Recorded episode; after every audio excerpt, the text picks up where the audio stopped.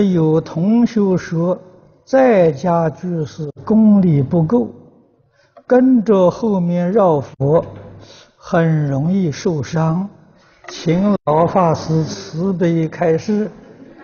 那受什么伤呢？这个是没有根据的啊！这些话没有人根据的。呃，我们学佛，第一重要的事情，就是要遵守佛的教诲。世尊在灭度之前，给我们留下的叫四依法，啊，就是怕我们后世学佛遭遇到许多困难。四依法第一个。是依法不依人。如果说居士临终不如法，呃，出在哪一部经上？找来我们看看。那经上没有了，那我们就不能听他的了。啊，如果说在家这个居士功力不够，跟在后面容易受伤啊，这出在哪一部经上啊？你们把经查出来，我们看看。如果没有呢？没有就不要相信，啊，依法不依人，啊。